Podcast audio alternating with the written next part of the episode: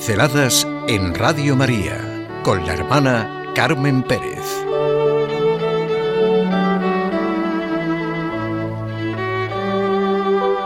Con San Ignacio de Loyola, sí, el fundador de los jesuitas. Hoy, claro, el jesuita más conocido del mundo es el Papa Francisco.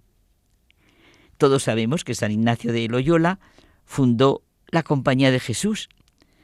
Realmente ha sido uno de los grandes testigos de la Iglesia y ha ayudado a que muchos, muchos conozcan a Dios.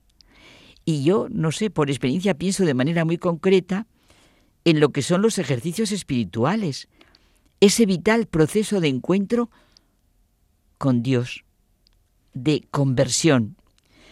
Yo los estoy viviendo según todas mis distintas edades a todo lo largo de mi vida. Y no sé, sencillamente, quiero dar gracias a Dios hoy con ustedes de lo que han significado y significan en la vida de los que realmente los hacen.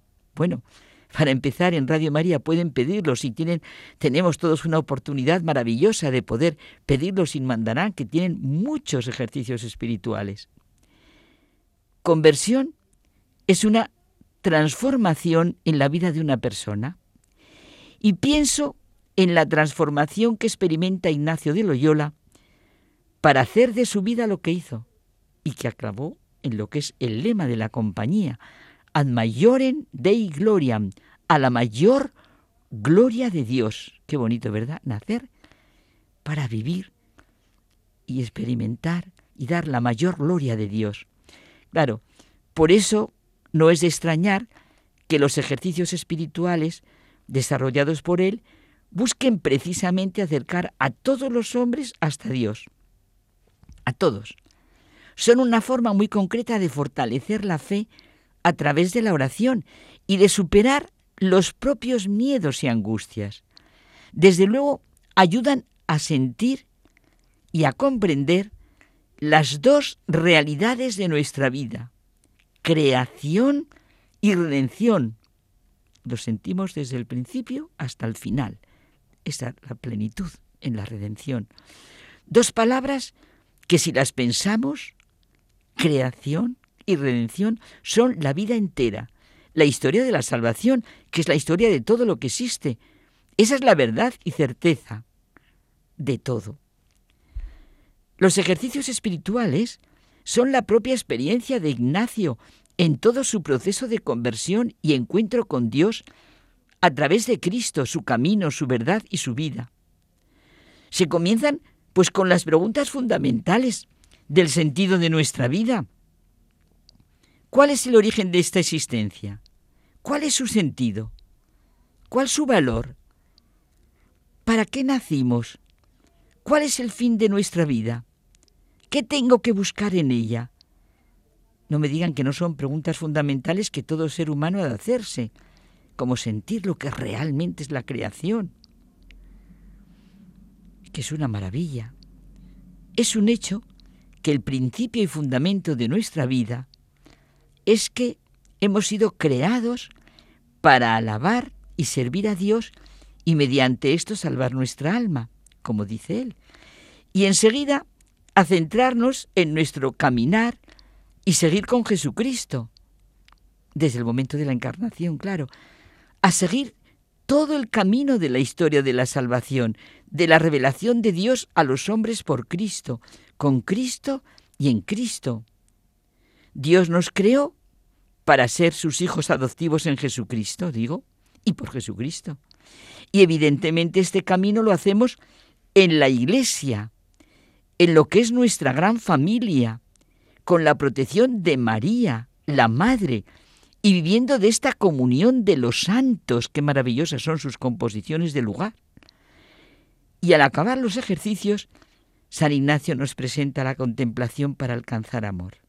Claro, ¿qué otra cosa es nuestra vida sino abrirnos al amor del Señor y también nosotros vivir de este amor, ser testigos de la vida nueva que el Señor va haciendo crecer en nuestro corazón.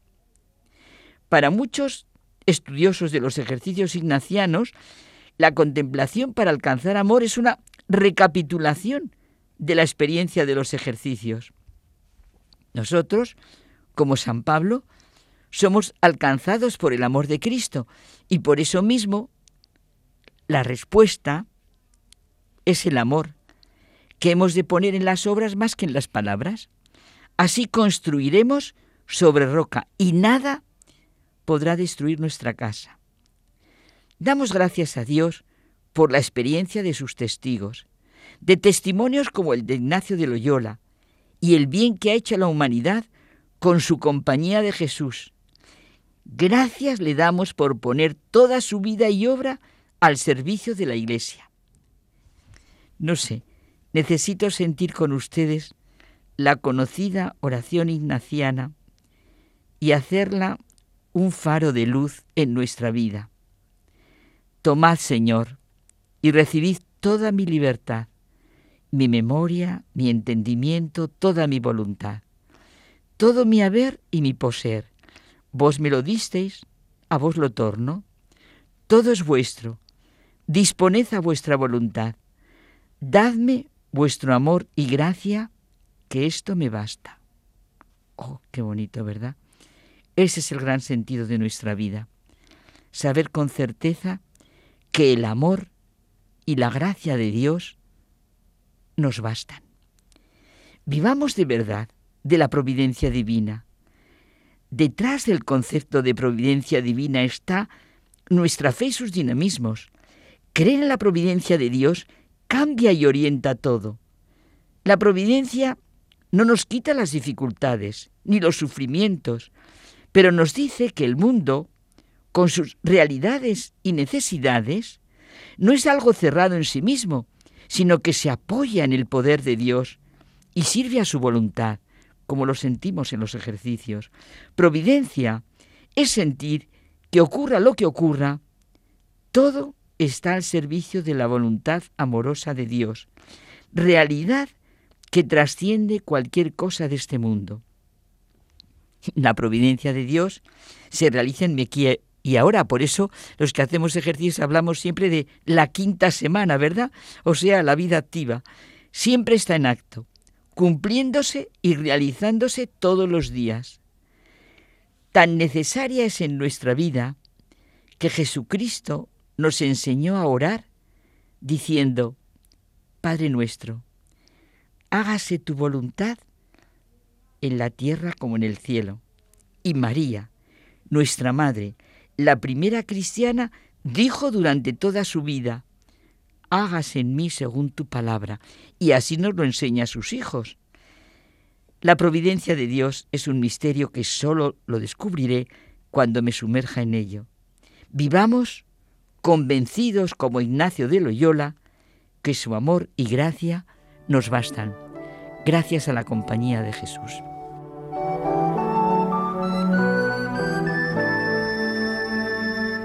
Pinceladas en Radio María con la hermana Carmen Pérez.